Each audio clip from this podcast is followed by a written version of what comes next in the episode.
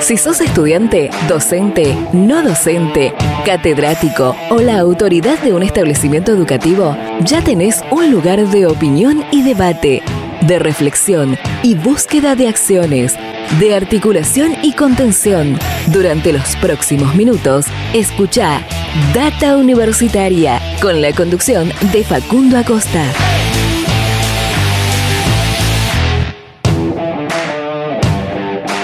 Bienvenidos y bienvenidas una vez más a este espacio dedicado a la comunidad que le da vida a las universidades. ¿Qué tal? ¿Cómo les va? Mi nombre es Facundo y como siempre los voy a estar acompañando durante esta próxima hora. Así es, comenzamos una vez más este Data Universitaria Radio, este espacio donde te informamos de todo lo que pasa y va a pasar en el mundo universitario. Llegamos a este programa número 43 del año 2021, el primero del mes de diciembre, el último mes de este eh, año y ya en los últimos programas de, esta segunda temporada con este ciclo radial. Eh, así que aprovecho que estamos comenzando, como siempre, agradeciendo a todas las radios que comparten semana a semana este ciclo radial e invitarlos e invitarlas a que nos sigan en nuestras redes sociales, en Facebook, en Instagram, arroba data universitaria, en Twitter, arroba DT universitaria y eh, también, se pueden suscribir a nuestros canales de Spotify y de YouTube donde siempre pueden volver a escuchar este y otros eh, programas o ver otros contenidos complementarios. También nos pueden leer durante toda la semana en nuestro sitio web datauniversitaria.com.ar. Eh, hoy como todas las semanas un programa bastante variado. Vamos a estar hablando de diferentes temas que fueron pasando en los últimos días, eh, durante esta semana. Vamos a estar hablando en un rato nada más con eh, Fernando Peirano, presidente de la agencia I más D más I, eh, agencia que está dentro del Ministerio de Ciencia y Tecnología de la Nación y eh, también vamos a estar hablando con el secretario académico de la Universidad Nacional de Jujuy y bueno, también rector electo de esta universidad. Eh, y vamos a estar hablando de algo, de una noticia que te voy a contar ahora en un ratito, eh, que tiene que ver con la Universidad Nacional de Quilmes y un curso específico en el marco de la ley Micaela que van a estar realizando para todo eh, el Sistema Nacional de Ciencia, Tecnología e Innovación de nuestro país. Eh, arrancamos este programa número 43 y antes te voy a contar algunas noticias que puedes encontrar en nuestro sitio web datauniversitaria.com.ar. Data Universitaria, información, comentarios, entrevistas investigaciones, todo lo que te interesa saber del mundo universitario. Las 24 horas del día y en el momento que quieras. Visítanos en datauniversitaria.com.ar. Como siempre, las noticias del mundo universitario las encontrás en datauniversitaria.com.ar. Por ejemplo, el Consejo Federal de Educación comenzó a definir las prioridades para 2022. En una nueva asamblea aprobaron una serie de resoluciones vinculadas a la educación técnica y conversaron, conversaron sobre la importancia de la campaña de vacunación para la comunidad educativa y los avances del Sistema Integral de Información Digital Educativa, SINIDE, para el registro de alumnas y alumnos. La UNER asistirá a micro, pequeñas y medianas empresas. A través de la Secretaría de Ciencia y Técnica y Vintec de la Universidad Nacional de Entre Ríos, esta invita a empresas a sumarse al programa de competitividad de economías regionales PROCER. Eh, los o las titulares de las MIPYME que estén interesadas en recibir asistencia técnica, diagnóstico o acompañamiento de vinculación podrán acceder en forma totalmente gratuita a los servicios profesionales para potenciar la competitividad y o promover la capacidad exportadora. La Universidad Nacional del Chaco Austral presentó su nueva licenciatura en estudios internacionales. La nueva carrera tiene como objetivo proveer herramientas que permitan estudiar la dinámica entre actores internacionales a nivel local, regional y global, contribuyendo a la resolución de problemas concretos, locales e internacionales. Lanzaron el concurso federal de periodismo científico. La agencia I D en colaboración con la Red Interuniversitaria de Áreas de Prensa y Comunicación Institucional del CIN, la Red IAB, invitan a participar de este, de este certamen que destinará 2.400.000 pesos para reconocer las tres mejores propuestas de cada categoría, gráfica, audio y audiovisual. Con este concurso buscan difundir el trabajo de periodistas científicos de todo el país y las historias y casos que se dan a conocer a partir de sus publicaciones financian proyecto de la Universidad Nacional de La Plata para convertir colectivos de combustión a eléctricos. Un proyecto asociativo entre el Centro, entre el Centro Tecnológico Aeroespacial de la Universidad de La Plata y la empresa de transporte de pasajeros 9 de Julio SAT, que busca transformar colectivos a combustión en colectivos eléctricos, recibirá apoyo de la Agencia Nacional de Promoción de la Investigación, el Desarrollo Tecnológico y la Innovación, Agencia I más de Amasí. Eh, ahora en un ratito, en el próximo bloque seguramente vamos a estar hablando con el presidente de esta agencia nacional. Eh, y por último, esto que te comentaba que tiene que ver con que la Universidad Nacional de Quilmes dictará un curso específico de la ley Micaela para el Sistema Científico Tecnológico Nacional. Se trata del programa de formación, Ley Micaela por una ciencia y tecnología con igualdad de género y libre de violencias, que estará disponible para todo el sistema de ciencia e innovación de la nación. Con este enfoque específico para este sistema se espera propender a la prevención y el adecuado abordaje de las situaciones de violencia por motivo de género que se pretende que se presenten dentro de este sistema a nivel nacional. La implementación del proyecto estará coordinada por el Centro de, Políticas Públicas de Educación, Comunicación y Tecnologías Digitales de la Universidad Nacional de Quilmes. Por eso, eh, para este programa, luego de esta eh, noticia tan importante para el sistema eh, científico tecnológico nacional, está en contacto con nosotros María Teresa Lugo, docente de la Universidad Nacional de Quilmes y directora justamente de este Centro de Políticas Públicas de Educación, Comunicación y Tecnologías Digitales para hablar más sobre este tema. Teresa, ¿qué tal? ¿Cómo le va? Bienvenida a Data Universitaria Radio. Hola, ¿qué tal? ¿Cómo te va? Un gusto estar conversando con vos. Excelente. Bueno, hace una semana atrás eh, la universidad presentó eh, ante el Ministerio de Ciencia y Tecnología, el CONICET eh, y decenas de investigadores y científicos un programa de formación específico en el marco de la ley Micaela destinado justamente a todo el sistema de ciencia, tecnología e innovación de, nuestro país, para el cual se va a aprovechar justamente la experiencia que tiene esta, esta universidad en la educación virtual también, ¿no? ¿Qué detalles, qué, qué más nos puede contar?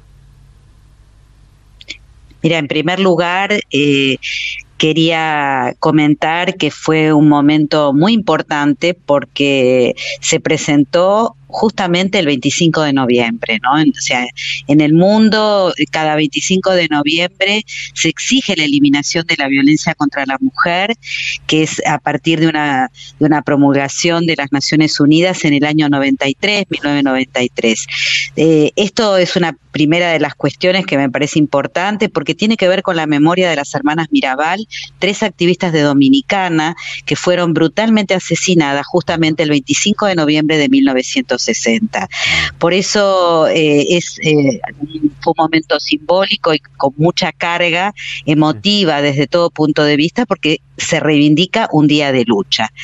En Argentina, eh, justamente el 10 de enero del 2019, se promulga la ley conocida como Ley Micaela, y que es en conmemoración de Micaela García, una, una chica entrerriana de 21 años, militante del movimiento Evita, que, como vos bien te acordás, fue víctima de femicidio en manos de Sebastián Wagner. Eh, esta ley, y aquí viene lo interesante del programa que, presentamos eh, la semana pasada, tiene que ver con que establece la capacitación obligatoria en género y violencia de género para todas las personas que se desempeñan en la función pública, es decir, en el Poder Ejecutivo, Legislativo y Judicial de la Nación. Aquí hay algo interesante, ¿no? Antes de, de entrar de lleno en cuál es el, programa que vamos a implementar desde la Universidad Nacional de Quilmes y tiene que ver con eh, que esta capacitación obligatoria eh, ha sido una demanda de los padres de Micaela que en lugar de pedir venganza pidieron capacitación. Esto me parece un, dato fundamental para entender el contexto, el escenario en el cual eh, la Universidad Nacional de Quilmes eh, va a implementar este plan de formación para todos los agentes que están hoy en el sistema científico tecnológico del país. Eh, Teresa, para, para, ampliar y para ir desglosando brevemente de qué se va a tratar este, este curso que es justamente específico para quienes integran el Sistema Nacional de, Ciencia, Tecnología e Innovación. Exactamente. Bueno, el programa tiene por nombre Ley Micaela por una ciencia y tecnología con igualdad de géneros y libre de violencia y eh, lo vamos a llevar adelante como una estrategia formativa con un alto componente de virtualidad, por supuesto, y que va a tener en primer lugar lo que llamamos un MOOC, es decir, un curso corto, virtual, asincrónico, autoadministrable, es decir, que cada una de las personas que lo van a tomar van a poder hacerlo en algún momento disponible y eh, sobre todo va a tener un contenido audiovisual importante y, va a ser, a ver, lo voy a plantear de esta manera, eh, eh, amigable para poder llevarlo adelante. Este curso corto va, por supuesto, a, ser tomado por eh, todas las personas que, lo deseen y quizás va a ser, diría yo, como este primer momento de sensibilización a la temática y eh, tenemos como mucha expectativa que pueda, que pueda ser absolutamente masivo. Pero también va a haber un curso con más duración, eh, va a tener encuentros, eh, lo que llamamos encuentros sincrónicos, es decir, momentos donde eh, el, colectivo que va, va, a estar tomando el curso va a poder encontrarse en nuestras plataformas para poder acompañar los trayectos y todos los estudios que se vayan llevando adelante. El curso también va a tener otro otro, otro modelo, otro dispositivo y es eh, una propuesta específica sobre perspectiva de género en investigación. Perdón. Eh, entonces, eh, tenemos estos productos y algo también interesante, y es que desde la experiencia de la Universidad Virtual de Quilmes, vamos a ofrecer un modelo también de evaluación, seguimiento y monitoreo del impacto de, estas propuestas en eh, el sistema científico formador. Eh, la universidad hizo este mismo, esta misma capacitación para sus trabajadores y, miembros de, la comunidad universitaria. Eh, ¿Se desarrolló de esta misma manera? ¿Qué alcance tuvo? Bueno, eh, la universidad también, efectivamente, previo a esta propuesta, eh, capacitó a sus agentes y a todos los actores de la, digamos, de, la universidad y realmente eh, el impacto ha sido muy positivo. Eh, también se hizo con una propuesta virtual donde de alguna manera lo entendemos como un antecedente importante. Eh, acá, digamos, ha participado fundamentalmente el programa de acción institucional para la prevención de la violencia de género de la Universidad Nacional de Quilmes, con un equipo muy afiatado y muy potente que llevó adelante esta propuesta. Y acá quisiera aclarar también que el, digamos, el Ministerio de Ciencia y Tecnología eh, ha conveniado con la Universidad Nacional de Quilmes en función de esta propuesta, pero también en función de la experiencia que tenemos como universidad, que ha sido la universidad pionera en la inclusión de tecnologías en sus propuestas formativas. Eh, aprovecho y, me tomo de eso último que, dijo y aprovecho la, comunicación y que usted es especialista en, TICS. Eh, hablamos hace algunas semanas con Alfredo Alfonso, el próximo rector de, la Universidad de Quilmes, entre otras cosas sobre esto, sobre la vasta experiencia que tiene la, universidad en lo que es la, educación virtual y cómo ésta colaboró con otras instituciones en sumar herramientas tecnológicas para esta educación remota de emergencia ¿no? en la que estamos. Por eso preguntarle, ¿puede la Universidad de Quilmes ayudar al sistema universitario a repensarse en formalizar justamente la educación a distancia en, mayor medida? Bueno, buena pregunta, porque creo que este interrogante que tenemos a nivel de los sistemas educativos, y no hablo solamente de Argentina, sino de América Latina, ha sido ver cómo de esta educación remota en emergencia, como vos bien planteás, eh, podemos transformar las prácticas educativas, de, a ver, lo digo de esta manera, para poder aprovechar y pensar la pandemia como una oportunidad. Desde este lugar, indudablemente las tecnologías han funcionado eh, en aquellas instituciones que estaban mejor preparadas o con mayor expertise para afrontar estos desafíos, desde ese lugar de aprovechar los entornos virtuales para aprender más, para aprender mejor, pero también para aprender de una manera diferente. ¿no? Estos modelos híbridos, como se está denominando esta, e, e, esta, e, esta, yo diría, articulación entre formación presencial y formación virtual, eh, sin duda ha generado en aquellas instituciones, vuelvo a decir esto, que estaban mejor preparadas, eh, la, la, digamos, la capacidad de poder sostener la educación en pandemia. Eh, si bien la, experiencia hasta el, hasta el momento con esta modalidad remota de emergencia, o al menos en la que nosotros como, como medio hemos podido conocer con algunas universidades, ha sido buena, eh, su utilización e implementación no fue al 100% diseñada para esto, es decir, no había una planificación, un diseño de, las clases pensada de antemano para que sea de, forma virtual. Es decir, hay mucho para mejorar y, y para fortalecer en cómo se dieron las clases virtuales en este último año y medio, ¿no? Bueno, es que de alguna manera hay que pensar que en dos semanas, tres semanas, cuatro semanas como máximo, eh, los equipos docentes y los equipos de conducción de las universidades han tenido que salir al ruedo eh, algunas mejor capacitadas que otras, y de alguna manera también quiero poner en, un lugar importante eh, dos cuellos de botella que aparecieron y que, digamos, las, brechas eran anteriores a la pandemia y que con la pandemia se amplificaron, y una es la, digamos, la infraestructura robusta, eh, tecnológica, conectividad, dispositivos, necesario para poder implementar esta modalidad, y por otra parte, la expertise docente necesaria para poder llevar adelante. Tal como vos señalás, esta segunda cuestión implica una inversión eh, no solo a nivel eh, de presupuesto, sino también de capacitación para profesores, para eh, directores de departamento, para que todas las unidades académicas estén en condiciones de poder enseñar con la tecnología, a través de la tecnología y sobre la tecnología también.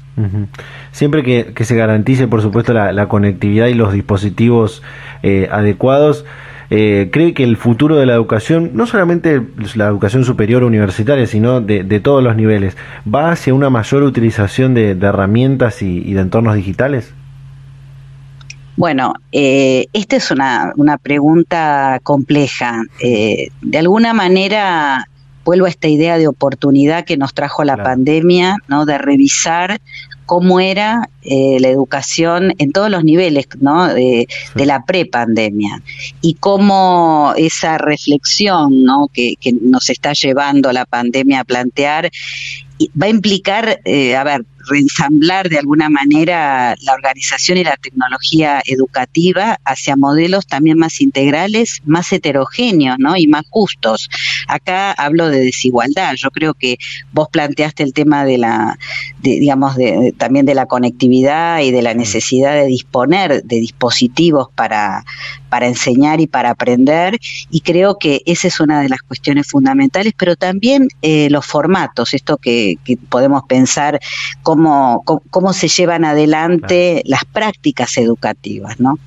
Entonces, este, sin duda, eh, la pregunta de cómo será la educación post pandemia, bueno, yo creo que efectivamente las tecnologías mostraron que aquellos que disponían de capacidad para llevarla adelante y de, digamos, de, tecnologías eh, digitales para poder soportarlas, estaban en mejor condición que aquellos que no lo tenían. Es decir, aquellos estudiantes que no disponían estaban en, una situación de mayor exclusión.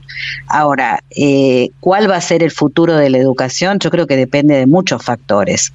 Eh, sin duda, estos desafíos tecnológicos, estos desafíos pedagógicos, pero también eh, un camino que pueda incluir las tecnologías no para seguir haciendo más de lo mismo, sino para impulsar una transformación educativa fundamentalmente en las prácticas docentes y, este, pedagógicas. Excelente. Teresa Lugo, directora del Centro de Políticas Públicas de Educación, Comunicación y Tecnologías Digitales de la Universidad Nacional de Quilmes, gracias por su tiempo, por la predisposición para charlar este momento con Data Universitaria. Muchísimas gracias a vos y hasta pronto. Hasta luego. Data Universitaria, con la conducción de Facundo Acosta. Y bien, ahí está, cerramos este primer bloque del programa, te contamos algunas noticias, ya de paso tuvimos esta primera comunicación con esta docente de la Universidad de Quilmes, quien también, como decía, eh, es especialista en el tema de las herramientas tecnológicas, eh, de las TICs, las eh, tecnologías de la información y la comunicación, y bueno, pudimos hablar de esto que, sucedió en el marco de la pandemia, que fue la intensificación del uso de los entornos digitales y estas, este tipo de, de Así que de esta manera cerramos este primer bloque del programa. Nos quedan algunas cosas para compartir. En el próximo bloque hablamos de los desarrollos nacionales de vacunas contra el COVID-19 con Fernando Peirano, presidente de la agencia I+D Masí. Así que hacemos un pequeño corte y ya volvemos con más Data Universitaria Radio.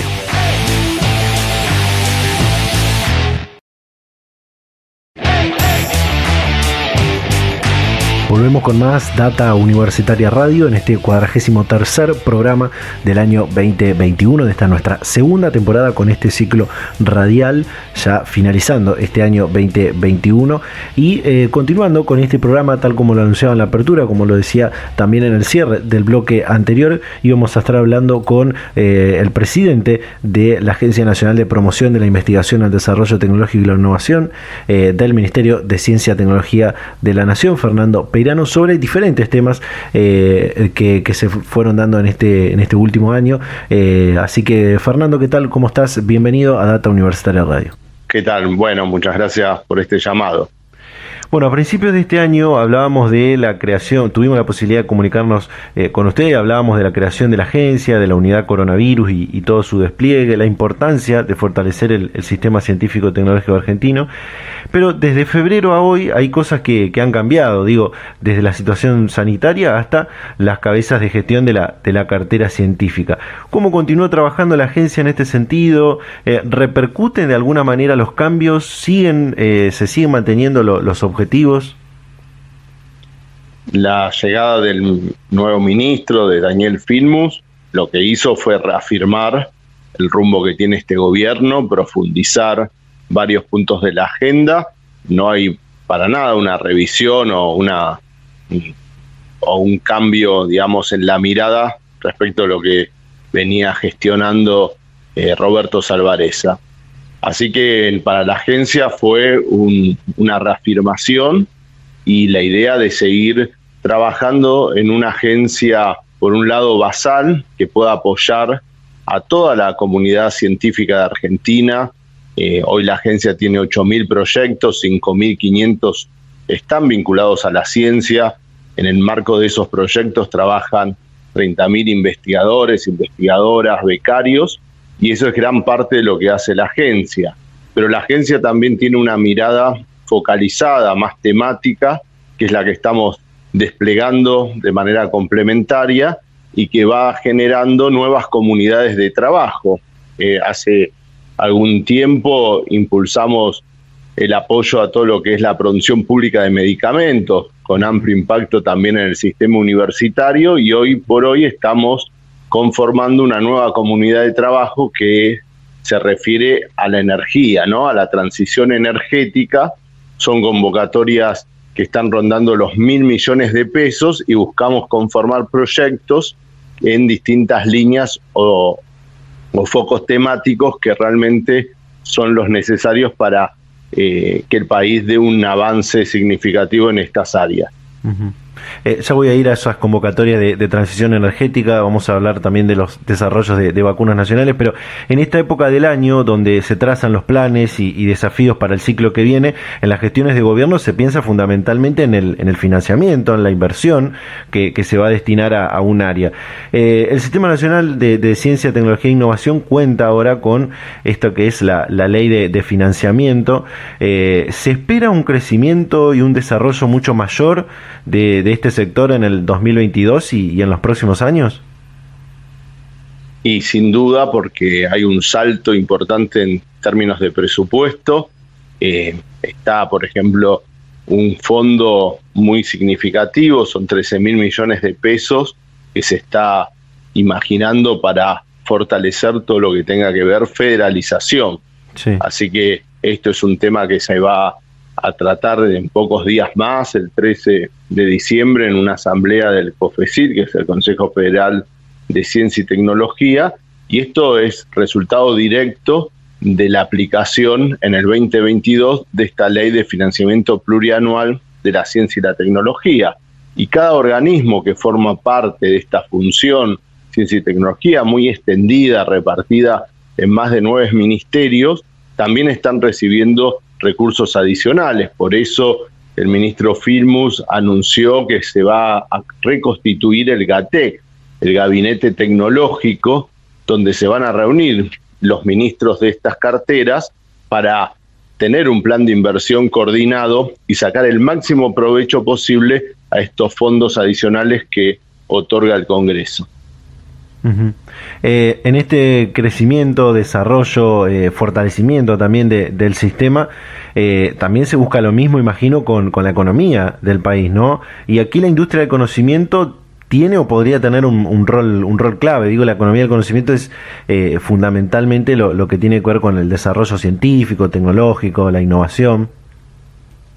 Sin duda hay un conjunto de empresas en Argentina que han aprendido a hacer del conocimiento parte de su rentabilidad, construir valor a partir de aportes que originalmente provienen de laboratorios universitarios, de instituciones científicas.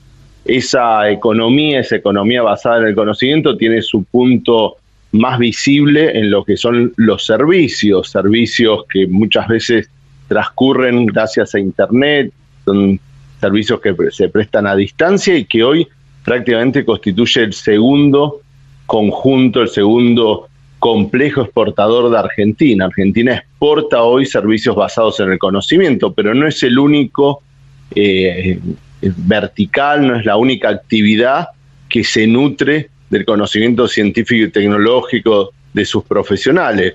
En la ley de la ley de promoción de la economía del conocimiento se contemplan otros ocho verticales: biotecnología, eh, estudios médicos, ensayos médicos, robótica, geología, etcétera. Bueno, hay un conjunto de actividades y la verdad que se está apostando fuerte, así como la ley que comentábamos inicialmente, la ley de financiamiento plurianual de la ciencia y la tecnología, impacta directamente sobre la I D pública.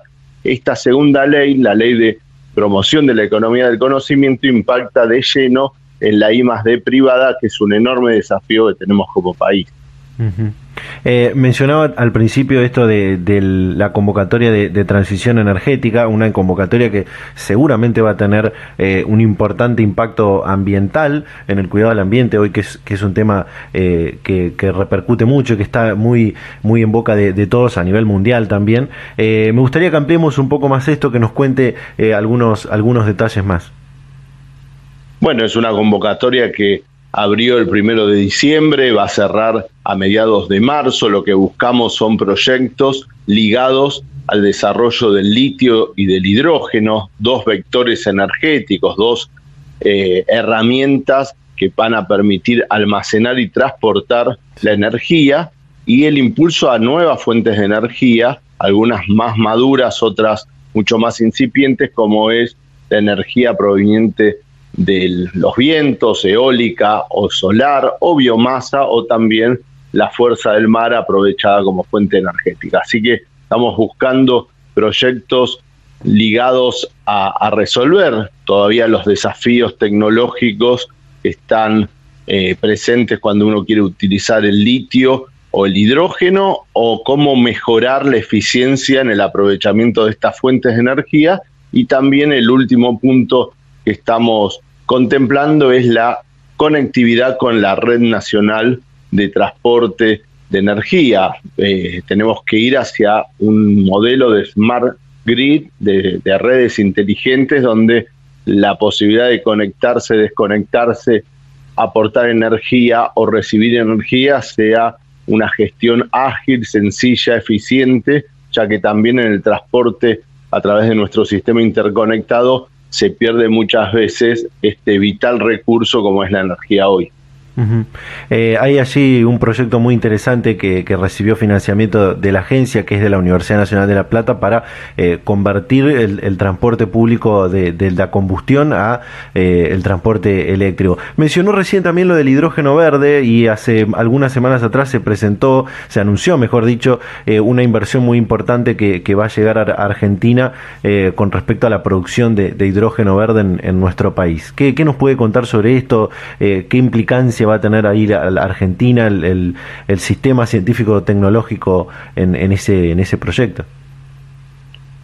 Así es, eh, algunas semanas atrás estuvimos en la provincia de Río Negro, que va a ser el epicentro de esta nueva inversión. Es una inversión muy importante, 8.400 millones de dólares, lo cual este valor lo ubica como la inversión más importante de este siglo que recibe la Argentina desde fuentes extranjeras y tiene como objetivo eh, constituir un ecosistema donde se van a generar a partir de los vientos energía que se va a utilizar para procesar agua de mar, de ahí obtener hidrógeno, este hidrógeno posiblemente se convierta en amoníaco y esto lo haga transportable desde un puerto que se va a instalar en las costas del, Océano Atlántico, ahí en la provincia de Río Negro. Esto va a generar todo un sistema industrial con más de 15.000 puestos de trabajo y bueno, es una inversión que confirma que el mundo mira a la Argentina y cuando nos miran ven fuentes de energía. El desafío nuestro es ponerlo ponerle a esa mirada, a esos recursos naturales, valor agregado a partir de nuestra tecnología, de nuestra industria, y por eso nosotros estamos adelantándonos a la llegada de esa inversión, estamos fomentando estos proyectos que señalaba para que el músculo argentino, el sistema argentino tecnológico e industrial esté lo mejor preparado para sacar el máximo provecho a este impulso que va a darle a la provincia de Río Negro y a toda la Argentina la llegada de esta inversión australiana tan importante. Quería llegar a, este punto que tiene que ver con esta, eh, este desafío eh, tan grande que tienen los científicos y, todo el sistema científico tecnológico argentino, como es el desarrollo de vacunas nacionales contra eh, este virus que, azotó al mundo, como es el, coronavirus. Y hace algunas semanas, si mal no recuerdo, fue la semana pasada, en un encuentro con el presidente Fernández y algunos otros ministros, en, conocieron un poco más cómo están avanzando estos cuatro desarrollos nacionales. ¿Cómo, continúan? ¿Qué le han contado los científicos? Bueno, va avanzando muy bien. Estamos hablando de ciencia, de ciencia de frontera, los imponderables, las cuestiones mm, que no resultan tal como se la planteaban son algo habitual.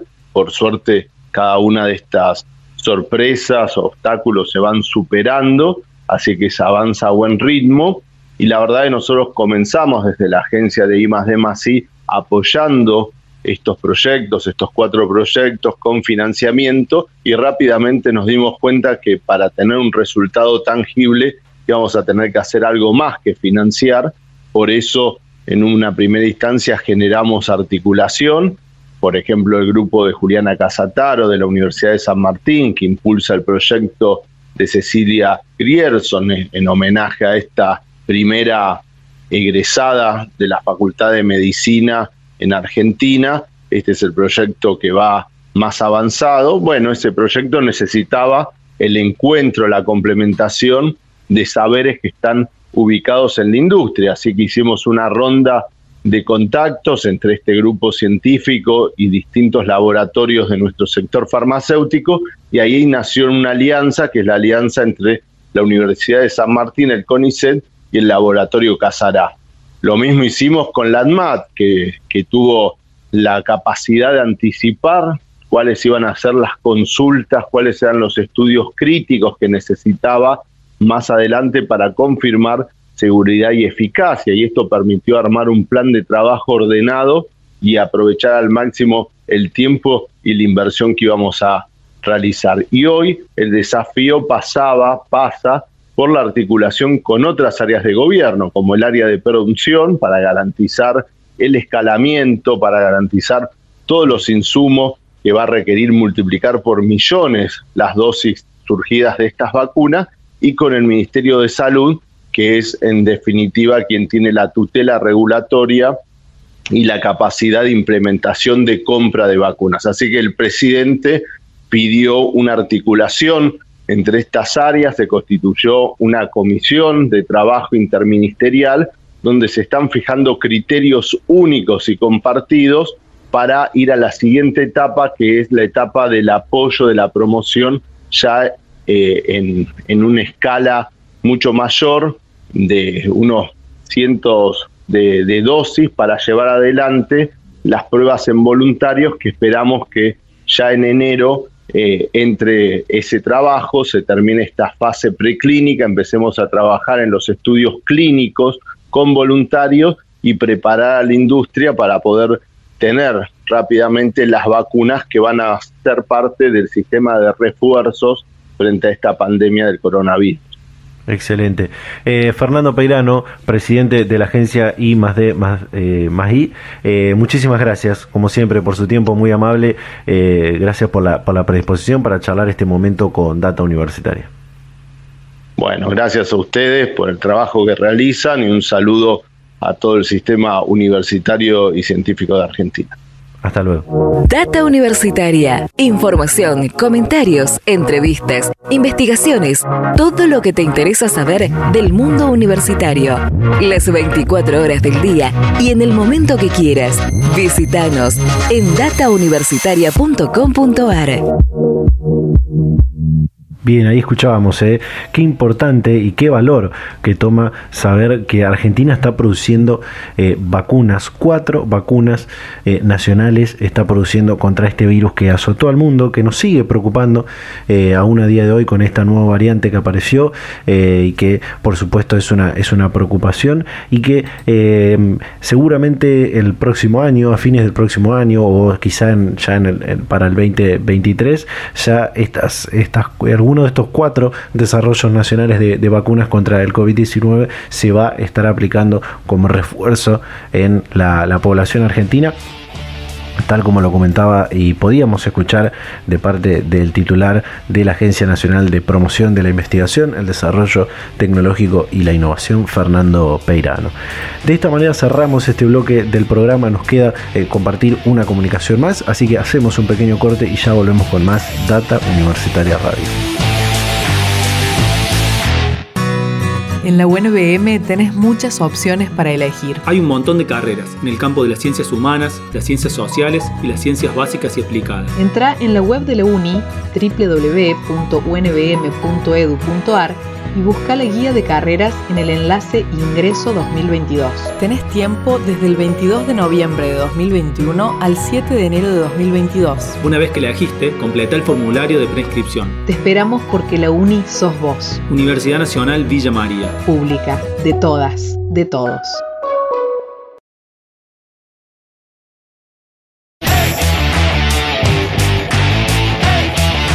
Seguimos en Data Universitaria Radio en este programa número 43 del año 2021, ya encaminados al cierre final de esta edición. No sin antes compartir esto que eh, comentaba en la apertura del programa, que íbamos a estar hablando con el secretario académico de la Universidad Nacional de Jujuy, Mario Bonillo, con quien vamos a hablar de diferentes temas. Así que Mario, ¿qué tal? ¿Cómo estás? Bienvenido a Data Universitaria Radio. Hola, ¿qué tal? ¿Cómo están? Bien, bien. Bien, hace algunas semanas eh, comentábamos esto de que la Universidad Nacional de Jujuy inició un proceso para implementar la carrera de, medicina. Eh, ¿De qué se trata este proyecto? ¿Cómo se va a llevar adelante? ¿Qué aspiraciones tiene, por supuesto, la, universidad con la, apertura de esta, de esta oferta académica? Bueno, eh, hay que decirlo que el mecanismo que estamos implementando al comienzo tiene que ver con un formato de extensión áulica con la Universidad de Salta. Este, vamos creciendo año a año desde primero a quinto año hasta que ya nos independizamos ya como carrera propia, digamos. Eh, al comienzo, he acompañado con la Universidad de Salta, que ya tiene acreditada por tres años medicina. Ellos han hecho este mismo esquema con la Universidad de Tucumán anteriormente. Así que nada, tiene que ver con, una propuesta de, de, región, de poder ampliar la cantidad de oferta este, de carreras, también tiene que ver con el crecimiento de la misma universidad. Nosotros como Universidad de Jujuy ya estamos en los 30.000 alumnos, en, en, 50 carreras de pregrado y grado, en 25 carreras de posgrado, entonces hemos crecido bastante. Hemos dejado de ser las universidades chicas, para estamos ahí pisando en, los comienzos de lo que vendría a ser una universidad mediana. Eh, también la población de Norte, Salta, Jujuy, más las ciudades que hay en el interior, que algunas están más cerca de San Salvador y otras están más cerca de Salta. Este, la población ha crecido y así que bueno, tiene que ver con, con generar esta alternativa de formación académica y bien con el desarrollo de perfiles de investigación y extensión universitaria acorde a las necesidades que hay en la región. Eh, es un desafío para, para la provincia eh, de Jujuy poder tener esta, esta carrera para justamente tener más, eh, más cantidad de médicos y, de médicas en la, en la provincia. ¿Cómo, ¿Cómo va a impactar esto ahí en, en la provincia, no?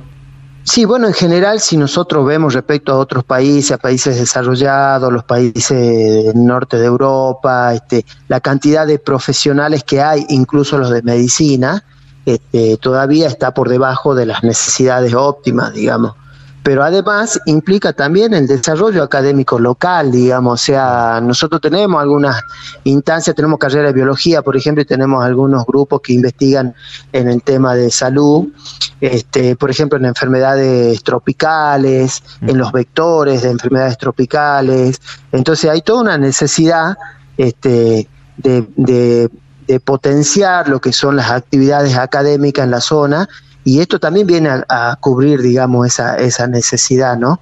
Entonces, más allá de formar nuevos profesionales, aumentar las cantidades de médicos, es mucho más amplio, digamos, el, el, efecto que tiene el incorporar una carrera como esta en, eh, acá en Jujuy. Claro. Eh, Mario, quisiera saber cómo está cerrando el 2021 la, la universidad respecto a, lo que tiene que ver con la modalidad de cursado. Digo, eh, ¿han recuperado, han avanzado en, presencialidad? ¿Es una intención clara para, para el comienzo del próximo ciclo? Nosotros siempre nos hemos parado bajo la lógica de una presencialidad administrada, dependiendo del momento, de cómo está la pandemia, etcétera, se habilitan o no una mayor cantidad de este, eso fue desde un comienzo, excepto el año pasado, que fueron unos meses donde estuvo totalmente cerrado. Después, cuando bajó, sobre todo en la primavera del año pasado, un poco las, la cantidad de casos, etcétera, eh, se empezaron a habilitar algunas cosas de, obviamente, bajo protocolo, con menor cantidad de alumnos, con, con todas las medidas que hay que tomar del caso para, por ejemplo, actividades de laboratorio, de campo, para algunos tipos de carreras. Y en aquellas que no son tan necesarias esas actividades para la formación, se han mantenido un esquema más desde lo virtual, digamos, ¿no? Este, y este año fue algo parecido, se han ido aumentando algunas cosas, algunas actividades ya más presenciales, eh, algunas teóricas, siempre a demanda de las cátedras según la cantidad de alumnos, la disponibilidad de aula y bajo eh, protocolos específicos y han tenido mucho de actividad a distancia, este, por ejemplo, sobre todo en aquellas clases que son teóricas o carreras que son más teóricas. De a poquito se va avanzando, el año que viene hay que ver, eh, la posibilidad era de, de, avanzar mucho más este, en presencialidad, pero sin perder algunas cosas interesantes de estas herramientas que tienen que ver con mediadas con tecnología, que realmente hemos podido ajustarnos, nosotros hemos acreditado nuestro sistema de educación a distancia, hemos mejorado los equipos, los servidores, los técnicos, hemos realizado tres capacitaciones eh, bastante completas para todo el equipo docente de, la universidad para aprovechar esta tecnología, más allá de que veníamos haciéndolo de hace más de 10 años, es como que un montón de cosas se han hecho así este, en estos dos años que vienen a enriquecer y nos permite, por ejemplo, este, algunas cosas sostener la distancia, por ahí por ejemplo clases teóricas, algunas carreras que un cierto porcentaje, algunas materias se pueden dictar eh, con este mecanismo, así que bueno, es una herramienta que queda incorporada para que el docente universitario, las carreras puedan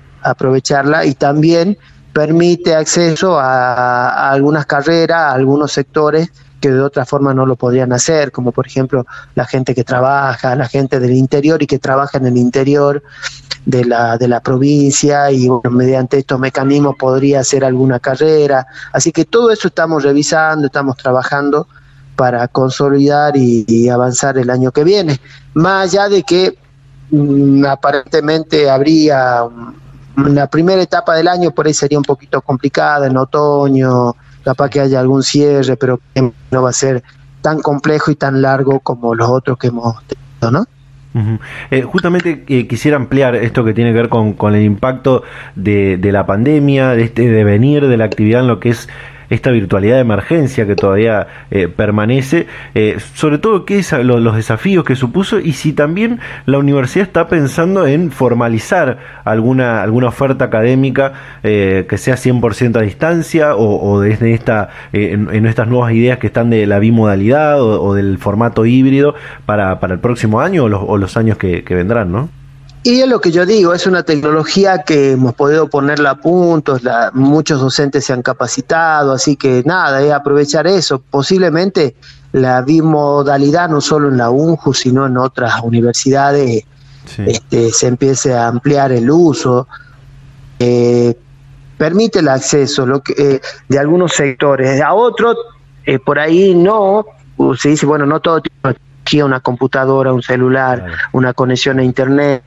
Eh, bueno, eh, para esos casos está la alternativa presencial, que también tenemos mecanismos de, abrir nuevas sedes, estamos en toda la provincia distribuidos con algunas carreras y sobre todo pertinente a cada zona. Este, y también estamos trabajando en lo que es conectividad, por ejemplo, del interior, estamos trabajando de la mano con ENACOM y los municipios para ver cómo mejora la conectividad. Nosotros hemos generado una beca de conectividad, que es una beca nueva que antes no había, donde le damos un chip con, con paquete de datos a, a los alumnos que no tienen internet, por ejemplo. Así que nada, es ir buscando mecanismos con la idea de que haya mayor acceso a la universidad, este, esa es la lógica, y no y salir de la trampa esta que un poco se instaló, viste, que tiene que ver un poco con la ansiedad también, si es o presencial o virtual y como que una cosa versus la otra y no, me parece que lo que queda es una herramienta que hay que ver este, cómo aprovecharla para que haya un mayor alcance del lo que queremos es llegar a más jóvenes en los diferentes rincones de, del NOA Norte que le llamamos nosotros, este, eh, con alguna propuesta formativa para que puedan hacer una carrera universitaria si lo desean. Eh, Mario, en, agosto se llevó adelante un proceso electoral para renovar las autoridades de, la universidad y la comunidad universitaria lo eligió a usted y a la doctora Liliana Vergesio como rector y vicerrectora respectivamente. Hoy todavía es secretario académico y en mayo del, próximo año va a ser la, máxima autoridad de la, universidad. ¿Hay obras, planes, desafíos, objetivos que, quedan pendientes de, la actual gestión del rector Rodolfo Tequi que se concretarán o va a buscar continuar? En el próximo año o desde el próximo año? Sí, claro, hay muchas cosas para continuar, para profundizar, consolidar y algunas cosas nuevas vendrán, digamos, cada gestión tiene su impronta, más allá de que somos parte de un frente, tenemos una idea de universidad que la estamos llevando a cabo, ya venimos con el rector Tequi, ya va a cumplir ocho años, que un poco lo grafico en, los números. Nosotros, la población universitaria de la provincia, o sea, que puede ir a la universidad en los últimos años, ha, ha crecido este, en un 14% en, acá en la zona, en Jujuy, en la provincia, en Nueva Norte. Y la población de alumnos de la universidad en esa misma cantidad de años ha crecido en un 94%, o sea, seis, casi siete veces más, lo que quiere decir que ha ingresado a la Universidad Nacional de Jujuy gente que antes no podía ingresar. Claro. Y eso tiene que ver con una política, una idea de universidad que la, la conducción la tuvo, la tiene todavía el licenciado Tequi y un poco nosotros somos parte del equipo, somos parte del frente, con una idea de universidad hemos logrado que, como digo, o sea, siete veces más la población ha crecido. Hay gente que antes no iba a la universidad y que hoy tiene una posibilidad de hacer una carrera universitaria. Para graficar algo parecido, pero en mejor, menor envergadura fue cuando este, el presidente Perón por decreto elimina este, el arancel, o sea, la gratuidad universitaria en el año 49 que del 49 al 54 la población creció del 66, de 66 mil alumnos a 130 mil alumnos. Se duplicó en cinco años. Nosotros hemos multiplicado por siete con la gestión de Rodolfo Tequi. Y, ese, ese, y, bueno, él está a la conducción, pero es un frente, un frente diverso, con una idea política de universidad concreta, y lo que vamos a hacer nosotros es profundizar y consolidar ese, e, esa idea de universidad, esa es nuestra tarea.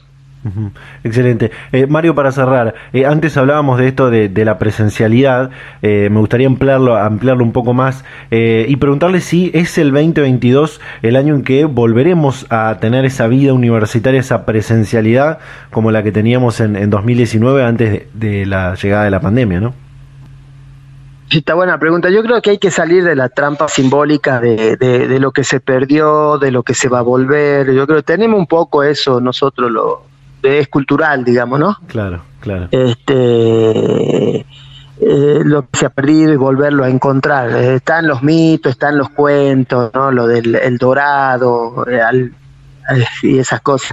Pero yo es más dinámico. Como sociedad nos vamos relacionando, como cultura, y según lo que pasa, vamos acomodándonos. Eh, yo creo que el año que viene un, poquito todavía de cierre va a haber, o sea, muy posiblemente la cuarta ola se dé en otoño-invierno, se está como estacionalizando eh, la pandemia, el COVID. Este, también son menos complejos pero eh, los casos, pero hay un poco de saturación de los hospitales, por eso Europa está cerrando ahora. Bueno, posiblemente nosotros nos llegue en otoño, yo creo que posiblemente abril, mayo, junio esté un poco complejo mm. y después baje y ahí podemos aumentar incluso la presencialidad respecto a lo que está sucediendo ahora, que es bastante, digamos, hoy los colegios secundarios, nuestros colegios preuniversitarios bajo protocolo y rotando los alumnos, este, están teniendo clases presenciales, así que yo creo que se puede avanzar un poco más, pero paciencia, hay que ir caminando, digamos, ¿no? Este, hay que salir de la trampa esta de, de se perdió algo y que no, me parece, no sé. Totalmente. Eh, Mario Bonillo, secretario académico y rector electo de la Universidad Nacional de Jujuy, muchísimas gracias por su tiempo por la predisposición para charlar este momento con Data Universitaria. Por favor, muchas gracias a ustedes. Hasta la próxima. Data Universitaria. Información, comentarios, entrevistas, investigaciones, todo lo que te interesa saber del mundo universitario. Las 24 horas del día y en el momento que quieras. Visítanos en datauniversitaria.com.ar. Y llegamos al final de este programa número 43 de Data Universitaria Radio en este año 2021. Eh, todo bastante interesante, muy interesante, diría como, como cada programa, lo que hemos compartido el día de hoy. Eh, esto último que hablamos de otra universidad que va a implementar la carrera de medicina, que la va a ofrecer a toda la, comunidad donde está eh, enclavada la, la, universidad y que va a posibilitar tener muchos más profesionales de, la salud que tan importante han sido, eh, que lo son eh, en, todos los, en todas las épocas, pero que han tenido eh, una mayor importancia y ojalá que también tengan un reconocimiento también en, su, en su labor desde, otras, desde otros aspectos a todos los trabajadores sanitarios. bueno, también lo que hablábamos al principio de este curso específico en el marco de la ley Micaela que va a implementar, que va a impartir la Universidad Nacional de Quilmes para todo el sistema nacional de Ciencia, Tecnología e Innovación, eh, que es muy importante eh, esta, este, esta capacitación de la ley Micaela y ojalá todos eh, podamos hacerla en algún momento. y también que pudimos aprovechar con Teresa Lugo, docente de, esta universidad, hablar sobre lo que es la, virtualidad, lo que es la, intensificación del uso de las tecnologías en la, en la educación, no solamente en la educación universitaria, como hablábamos, sino también en todos los niveles del sistema educativo, siempre y cuando, por supuesto, se garanticen eh, algunas herramientas que eh, son las que más han mostrado esta, esta brecha de desigualdad eh, que hay respecto al acceso a, a, lo digital, ¿no? desde la conectividad hasta los dispositivos adecuados para que podamos conectarnos a, las clases virtuales, a las clases de emergencia de forma remota.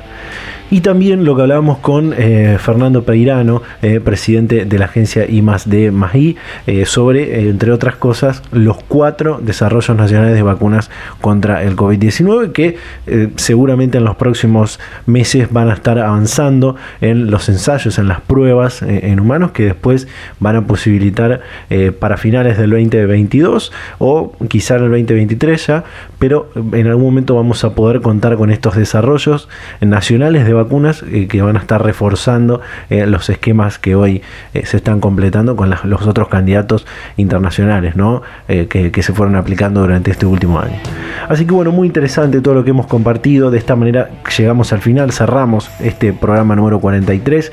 Como siempre, agradecerles a todas las radios, a todas las emisoras que comparten semana a semana este ciclo radial, eh, invitarlos a todas y a todos ustedes a que nos sigan en nuestras redes sociales, en Facebook y en Instagram, arroba data universitaria, en Twitter, arroba DT universitaria. Eh, también se pueden suscribir al canal de Spotify, al canal de YouTube, donde pueden volver a escuchar este y otros programas anteriores. También durante toda la semana nos pueden leer en datauniversitaria.com.ar. Y como digo, siempre nos vamos a encontrar a esta misma hora y en este mismo dial la próxima semana. Chau, chau.